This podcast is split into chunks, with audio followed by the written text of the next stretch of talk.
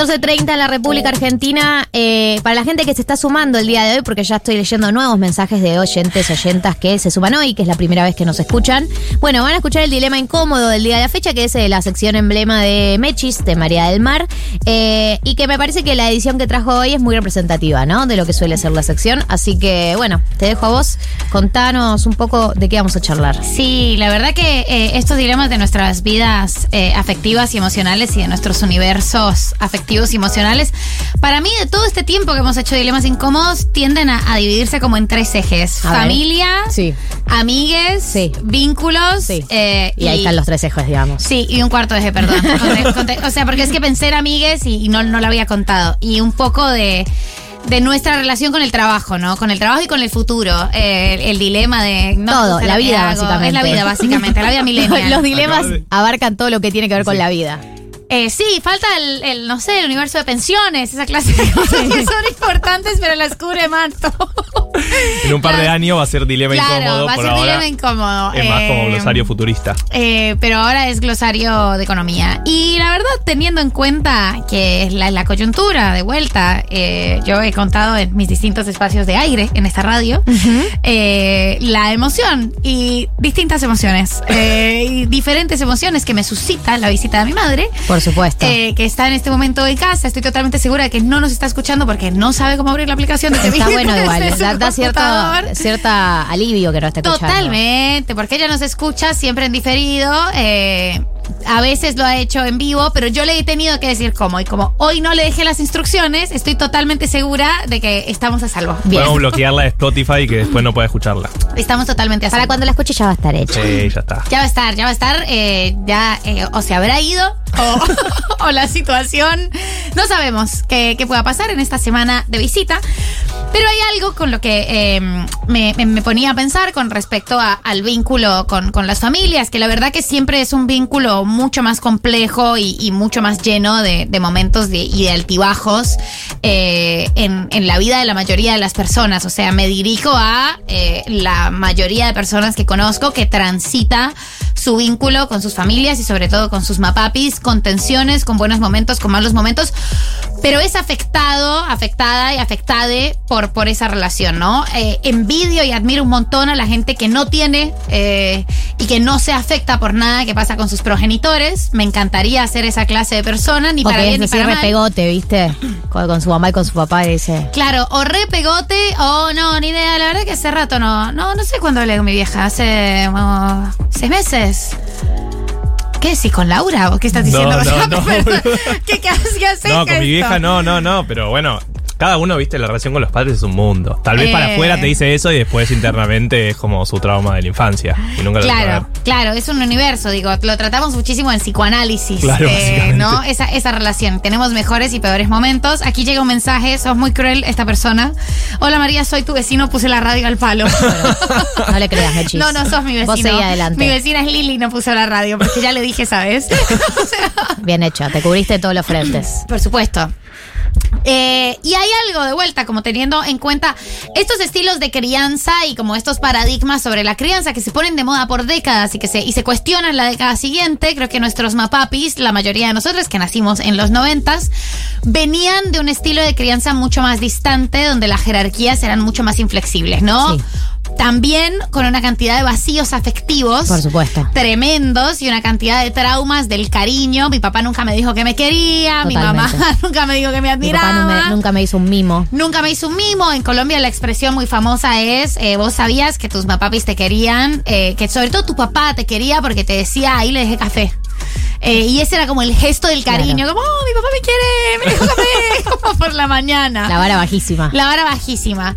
Pero toda esta generación, esta generación eh, X, me parece que es, eh, la generación 80-70, dijo, voy a tener hijos y no seré como mi padre y mi madre. Porque una gran característica de la mapaternidad es jurar que no vas a ser como tus mapapis. Por supuesto. Y creer y presumir que vas a poder resolver los problemas que eh, vos veías en tu propia crianza. Spoiler, no lo resolves. No, y terminas haciendo lo mismo. Mm, Si no lo mismo, cosas O peores, cosas menos peores. eh, de cualquier manera, tus hijos te van a resentir Sí. eh, y van a hablar mal de vos en terapia. Y está bien, porque si tus hijas llegaron a pagarse terapia, es que más o menos son criaste personas más o menos funcionales y está bien que lloren y te odien en terapia, es lo que corresponde. Y vas a pasar una década infame que es de más o menos los 13 a los 20 años de tus hijos. Spoiler, el odio es total.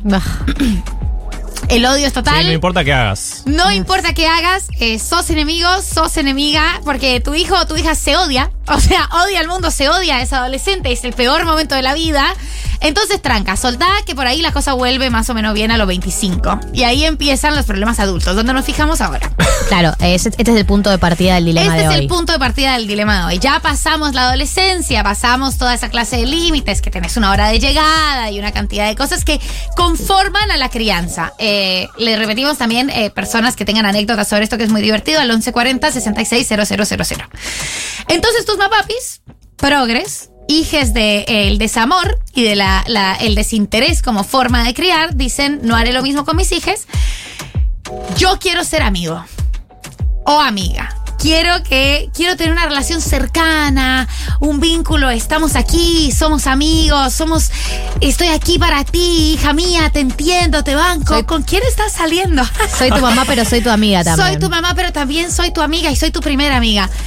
Eso de base para mí está cuestionado, vale la pena cuestionarse, pero lo que vamos a abordar hoy no es el soy tu mamá, pero soy tu amiga. Es el eres mi hija y por tanto tú también eres mi amiga. Claro, el problema no. es que el problema no es que tu mamá sea tu amiga, el problema es que vos seas amiga de tu mamá. El problema es que vos seas amiga de tu mamá.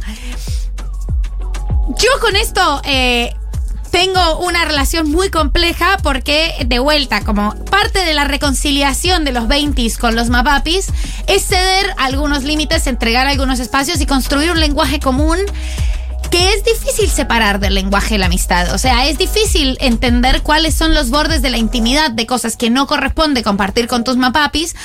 Porque tus mapapis no lo, vas a, no lo van a entender tanto y porque para vos tampoco está bueno eh, tener toda esa información de la falibilidad de tus mapapis. Lo que estoy diciendo era algo que yo no creía, yo estaba súper convencida como hija de que no, está re bien, tenemos que ser súper amigas y esto nos va a fortalecer. Y la verdad es que no, hay unos límites y sobre todo hay unas jerarquías que a mí me parece bien que se respeten, incluso cuando tenés 30 años. Tu mamá ya no es tu sostén, tu mamá ya no te pone ningún límite ya un poco te crío, no tenés eh, hora de llegada, no tenés como una cantidad de cosas que conforman a eh, que seas un ser humano funcional. Ya más o menos debes serlo o lo sos. Y en este punto, igual hay un borde y es tu mamá no es tu amiga. Eh, sí, no, hay- creo que hay algo, eh, hay algo lo que vos decís que tiene que ver con eh, los que venimos de vínculos eh, complejos con nuestros mm, eh, mapadres en la adolescencia, en ese post 25 años y en esta, en esta especie de horizontalidad que se genera, uno encuentra un punto de, un punto de encuentro que antes no tenía, ¿no? Entonces decís, bueno, eh, no voy a, a frenar este mm, esta pérdida de leve pérdida de jerarquías porque es lo que me está haciendo encontrarme con mi mamá.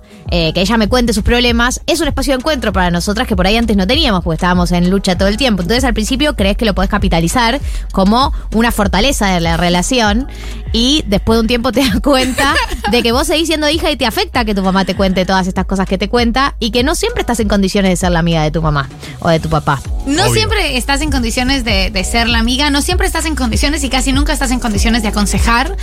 Porque claro, tu consejo viene con una información y una carga eh, afectiva tremenda. No sos objetiva con, con tus mapapis eh, porque no los conoces en su toma de decisiones normal. Acabas de conocer esta forma de, de- de tomar decisiones como una persona adulta.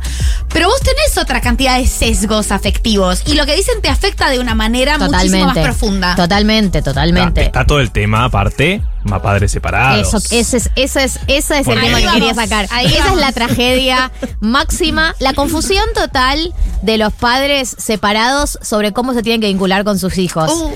Es como que pasa algo que es, los padres eh, se divorcian y el vínculo con los hijos cambian porque la estructura familiar ya no existe, la estructura no de, de jerarquía, Familia de papá y mamá. pareja, pareja, sí, pa- una pareja que tiene, eh, que, que son mapadres o lo que sea, hijes, se rompe algo de eso y uno se empieza a vincular desde otro lugar. ¿Por qué? Porque lo vas a visitar eh, a tu viejo o a tu vieja, por ahí ya no convivís, bueno, eh, etcétera.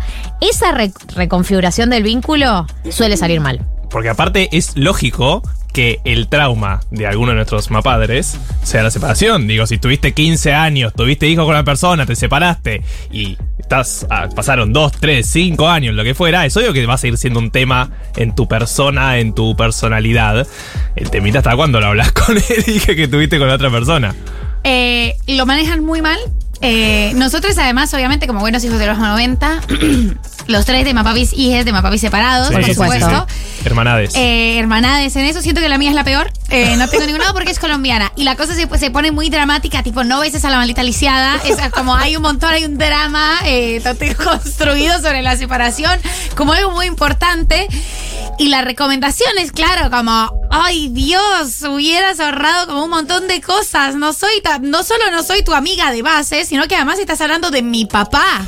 O sea, eventualmente. Respect, bitch. Bueno. como, por Bueno, favor, este como, es- est- estás esto- pervirtiendo todo. Cualquier hije de padres separados eh, sabe lo que es el tráfico de información de la separación, ¿no? Oh. Tráfico de O información. sea, el tráfico de información de la separación es una tragedia en la que incluso los mejores padres eh, caen. Yo he traficado, Caen. yo he traficado Del padre- papeles judiciales. Puede haber Acuerdos judiciales. Puede haber mapapis que sean recontra progres, que sean psicoanalistas, que sean recontra moderados, que dicen no vamos a meter a nuestros hijos. Es inevitable. No. Pifian, es inevitable. Uno se vuelve traficante de información. Yo con mi hermano, cada uno recogía otra información y después la compartíamos entre nosotros. Toda la información que no queríamos tener, digamos, la compartíamos entre nosotros. Claro. Y la quemaban. Eh, La porque lógicamente tus mapapis se están separando, están reborder. Entonces no están con los límites muy claros sobre qué pueden contar y qué no. No, y es además están duro. enojados en general porque se están separando. Sí. Eh, y bueno, no te- o sea, están todo el día ahí y lo hablan con la persona que tienen cerca, que sos vos. Eh, no, y además de eso,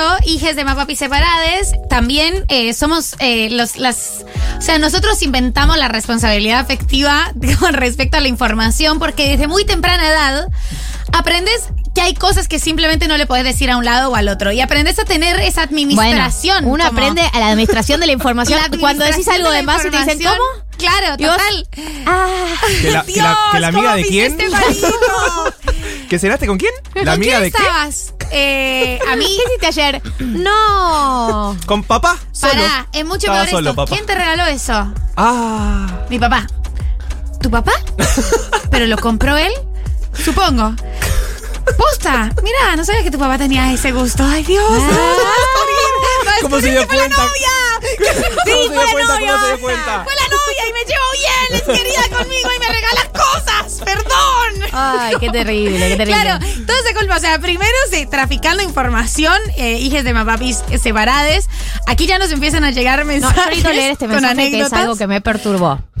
Eh, este mensaje es espectacular. Eh, cuando empecé a tener relaciones sexuales, Dios, le conté a una amiga que todavía no había tenido orgasmos.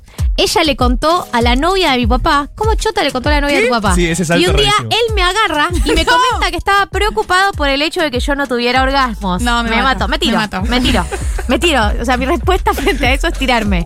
Yo tenía 17, hoy tengo 47 y me reenojé en ese momento. Me dio bronca que me hablara de eso. Sí, ¿cómo te va a decir que te ha preocupado que porque no tenés orgasmos? O sea, no es la persona para hablar de eso. Límite, gente. Tu papá es la persona para que te diga, cuídate. Usá métodos anticonceptivos. Esa es la conversación que tenés. te- No la de los orgasmos. No, y además, para mí, y voy a poner esto sobre la mesa, los noventas también nos mintieron con esto. ¿A cuenta de qué o qué le vas a decir vos a tu mamá o a tu papá que empezaste a tener relaciones sexuales? No. No me parece que las películas hayan No, no tenido solo que relación pensar con esto. No, no tenés deber, pero sí tus padres, eh, padres progres, tienen deber de en algún momento hablarte de métodos Por anticonceptivos. supuesto, pero en abstracto. No, no. Los Sí. métodos Tenés que ser anticonceptivos una son guía del esto. Ministerio de Salud. Claro, total. Decirme el Y te profiláctico. tienen que poner, no, y te Una tienen banana. Un sujeto conjetural, ¿entendés? Vos tenés que, las personas cuando tenemos relaciones sexuales, Sí. el consentimiento es algo muy importante, pero yo que soy de los noventas, se usaba una bocha la cosa de debutar y, ¿Y? decirle a tu mamá, tuve relaciones sexuales. Y a mí siempre me pareció que no estaba bien, me sigue pareciendo que no está bien. Hola, mamá, soy virgen. No, no, o sea, por supuesto que no, se sobreentiende, como, pero creo que también la información completa y científica, sin sesgos, te tienen que dar. Pero después no son tus mapapis les encargades.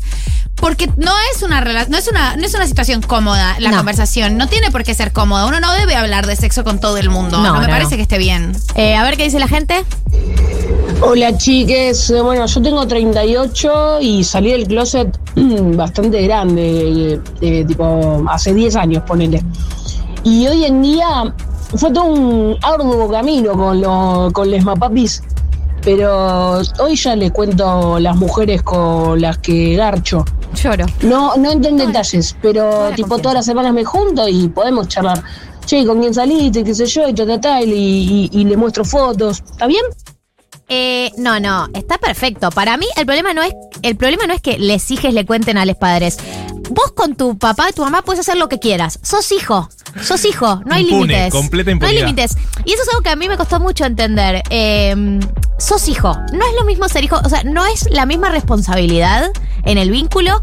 El padre que el hijo no tiene la misma responsabilidad. Por más que vos seas adulta y lo que sea y hayas crecido, Igual tus padres tienen más responsabilidad que vos en el vínculo, porque son roles y está bien, porque a veces pasan los años, uno se horizontaliza, empieza, deconstruye a sus padres, se dan cuenta que muchos padres son imperfectos y en algún lugar te empezás como a equiparar. Y no, está bien que los roles sean jerárquicos, ¿no? Como que eh, a veces eh, yo lo pienso mucho con el pecado originario, que es eh, o sea, uno nace y tus padres te dan la vida. O sea, tus padres te dan literalmente mi mamá me, me dio su cuerpo, después Sí. me dio comida, me pagó la vida hasta un montón, mon- un montón de años.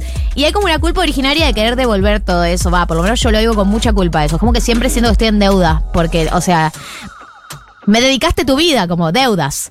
Eh, y años de terapia, años de terapia para entender que no estás en deuda. O sea, que eligieron eso. No, digamos. eligieron Que eso, nadie los obligó. y hay que construir un mundo distinto. Esto ya lo hemos hablado en el gran dilema de las madres. Es totalmente injusto. es injusto. Tenés eh, trabajadoras explotadas, precarizadas, que además te tienen que dar un montón de amor, eh, que nunca le vas a poder pagar. Vos no harías por tu mamá lo que tu mamá haría por vos. Es así. Es injustísimo, es terrible, es- está no, mal. está bien. Pero es Está así como bien. es, es el mundo, ese- Sos es, el mundo en el que vivimos. Ahora, claro, no puede ir, o sea, la jerarquía se debe mantener, pero sobre todo porque ese consejo de la, de la horizontalidad no va hacia vos desprovisto de un montón de información y de un montón de carga y de un montón de sesgo. Vos no sos buena consejera de tu mamá en su vida emocional y afectiva. Porque es tu mamá. Exacto. Eh, es así. Eh, y créanme, la mayoría de las veces tampoco es tu mamá muy buena consejera. ¿Por qué? Porque tu mamá también tiene otros parámetros y otros sesgos. Tu mamá quiere lo mejor para Sí, vos. sí, sí, sí. Y lo que es lo mejor para tu mamá Es lo mejor para tu mamá. es lo mejor para Lo que tu tu mamá cree que es lo mejor para a vos. partir de un montón de criterios, la mayoría de veces clasistas, muchas otras veces eh, que obviamente tienen y ponderan otra clase de cosas y otra clase de estructuras que como feministas sobre todo hemos cuestionado un montón. Entonces no, muchas veces tu mamá no sabe qué es lo mejor para vos. La verdad Estoy es esa. acuerdo. Eh, Eh, acá hay un mensaje que me gusta mucho y es, ay Dios, mi papá, chicos, ustedes tienen padres muy progres. Mi papá se pasó de progre y cuando me desarrollé me escribió un poema que leyó en el almuerzo familiar. Mátame. Mátame ahora mismo. Muy o sea, importante déjame morir. gente había en ese almuerzo familiar. Este, mi mamá se ofendió hasta las lágrimas porque no le conté que ya había agarchado. Un día encontró un forro en mi pieza y todo fue bronca y dolor. Me imagino a mamá tipo llorando. ¿Por qué? No, pensé No que éramos amigas. claro, no soy importante para vos. No, pero sobre todo, bueno, eso es una cosa. Que tu papá o tu mamá te cuente de sus relaciones sexuales. ¡Dios! ¡Basta! No, bueno. Es terrible, A es ver, terrible. a ver qué dice la gente. Hola chiquis, aquí hija de padres recientemente separados después de mis 30 eh, y mi papá le pintó hablarme de sus citas de Tinder. Sí. Tuve que poner un gran freno ahí, Bien. fue difícil, pero bueno, por ahora lo vengo, lo vengo sosteniendo. Por supuesto. Por supuesto que tenés. Y lo peor de todo es que es algo nuevo porque una tiene que aprender a poner límites, que es algo que una no está acostumbrada a hacer como hija en general, es al revés. Claro. Y aprender a ponerle límites a tus padres es un aprendizaje de adulta eh, que haces. Porque en general no, no es ese tu rol y no es algo que solías hacer. Eh, es un aprendizaje de adulta, tiene que ser una conversación amorosa, porque bueno, como hemos visto, los mapapis se ponen muy sensibles después eh, de, de los 30 Hay una cosa como de, bueno, pero ¿qué pasa si nos llevamos tan bien? Sí, nos llevamos muy bien, pero no tan bien. O sea, nos llevamos muy bien en esta dimensión de Claro, si vínculo. nos estamos llevando también, no excedamos más no límites. Excedamos más esto y tener que decir, mira, me parece que esta es una conversación que vos deberías tener con alguien distinto, que deberías... Y es una conversación que hay que tener en esos términos. Creo que yo no soy la persona correcta para hablar esto porque soy tu hija. Pero te amo, somos muy amigas, sí. Igual creo que este es un tema sensible y además eso, podés usar el- la mano, puedes usar tocarte con una mano del corazón y con la otra mano hacer un signo como de poner espacio. Sí, sí, sí. Pero me parece que yo no te puedo aconsejar de manera correcta con este asunto, va a ser mejor que lo hables con tus amigas. Hay cosas que está bien hablar con las amigas, digo, eh, corresponde que digas, a veces odio a mi hija, decíselo a tus amigas, está perfecto, para eso las tenés personas con eh, que, que, que tiene una relación totalmente horizontal y pareja con vos. Es una relación que históricamente fue par. Nuestra Y está- relación y no está fue bien que así par. Y está muy bien que así sea. Lucas dice, mi mamá se pasó de progre ayer contándome que con sus amigas están comprando dildos y vibradores. Dios, ¿ves? Eso es ponerle un límite a mamá. Yo entiendo que mamá es muy progresista ahora y, te, y puede hablar de todo con vos, pero está bien que mamá por ahí no te cuente que se compró un dildo y un vibrador. Digo, no es por ser pacatos, eh, porque a veces hay, hay una, una confusión, no es ser pacatos. Es que tu mamá debería poder tener amigas con las que charlar Claro, eso, ¿entendés? Eh, debería poder tener amigas con las que charlar eso. Eh, por ahí, ¿cómo vas a hablar de otras cosas? Eh, no sé, entiendo que se ha leído desde ese lugar, pero a la larga créanme que uno se arrepienta de algunas informaciones que recibe de los padres. ¿Cómo? En el momento crees que podés lidiar bien, pero algunos días después te das cuenta que no. No, no, te arrepentís porque te quedan y además te quedan ciertas broncas. Volviendo como a la, a la cuestión de mamá y separades, eh, por supuesto, vos entendés y tenés la objetividad, somos adultos, grandes y responsables y entendés que alguno de los dos haya sido más cruel que con el otro, ¿no? Que, que tu papá haya sido choto con tu mamá. Y vos podés entender eso de manera objetiva y tenés como toda esa, esa perspectiva, pero resulta que vos a tu papá también lo querés. eh, y es tu No, papá. es terrible. Entonces, la sensación de, bueno, está bien, esta persona objetivamente fue chota con vos, pero estás Sí, hablando sí. de alguien que también es muy Totalmente, importante para mí. totalmente. No soy objetiva, me lastima esta conversación. ¿Por qué? Porque no soy tu amiga, soy la hija de ese señor. Soy de totalmente. Y es como, y, y la complejidad ahí es, es- es- se triplica. Acá hay un ejemplo que dice, a mí me también me molesta mucho que mi mamá rompa esos límites, se queja mucho de mi papá conmigo y ella eh, alega que eh, con alguien tiene que hablar porque si no se come la bronca. El otro día me cansó y le dije, llama a una amiga porque yo no te puedo dar una opinión válida. Y se enojó, obvio, pues madre. Eh, el problema es que uno lo dice en momentos de furia y lo que uno y lo que hay que hacer, por supuesto, como recomienda, recomienda cualquier persona que se analizo, es sentarte un día tranquila y decirle, ma, yo sé que estás enojada por estas situaciones, pero a mí no me hace bien escuchar que hables así de papá. Te puedo pedir, por Te favor. pido, por favor, que no lo hagas más. Te puedo pedir, por favor. A ver. Oli, eh, yo por un bien familiar le enseñé a mi viejo cómo poder buscar eh, porno en su teléfono usando el modo incógnito. No. Porque mm, le quedaban las ventanas abiertas de Google y bueno, nada, imagínense las miles de situaciones en las que, bueno, nada, muchas situaciones extrañas, así que nada, le hice un bien a él, me hice un bien a mí, Está a bien, te todos, a cuidaste, mi mamá. Está bien. Eh, pero bueno, fue cruzar una barrera muy, muy- y una charla muy técnica e incómoda con él. Pero fue, no. Pero fue- fue te puedo cuidado. pedir, por favor, Le que hiciste lo por tu hagas en bien. incógnito. Fue una charla, fue una charla de cuidado, fue La una cantidad charla de totalmente de autocuidado. Que debió haber abierto la pestaña, eh, una, una pestaña Sí. estaba abierta, la Papá, página del ¿por qué papá diciendo eh, girl asked for cum in her mouth y dice no quiero ver más. Además, no Porque quieres no fue saber una. qué clase de porno ve tu papá. Eso, ese es un límite. Ese es un límite inquebrantable. Vos no podés saber la categoría de porno que miran tus papás. Si, lo, No, sen- si lo sentó no. al padre, no fue una vez Mira, nada más. para mí vos no podés saber la categoría porno que mira nadie que no seas vos. Eso también. Eh, o sea, porque obviamente hay una categoría que vos confesás como, jaja, sí, bueno, girl, girl. Pero hay, otra, hay otra que no. Pero hay otra que Grandpa, grandpa, grandma. claro, que apenas acabás de mirar la compu y decir, oh, ¿quién soy? ¿Quién Que soy? termina siendo súper específico, Eso es tipo, totalmente año 58. privado, totalmente. Eh, y claro, tener que verlo, pero me parece que lo resolvió muy bien esta persona, le dio herramientas. Yo también he dado herramientas, he brindado esas herramientas para que, bueno, Sí, la y herramienta después está volá, acá. volá vos por tu cuenta. Vos volá por tu cuenta, Le- pajarito. le enseñó a Eh, pescar. Yo te enseño a pescar. Yo te enseño a pescar, no te voy a dar los pescados, te enseño a pescar.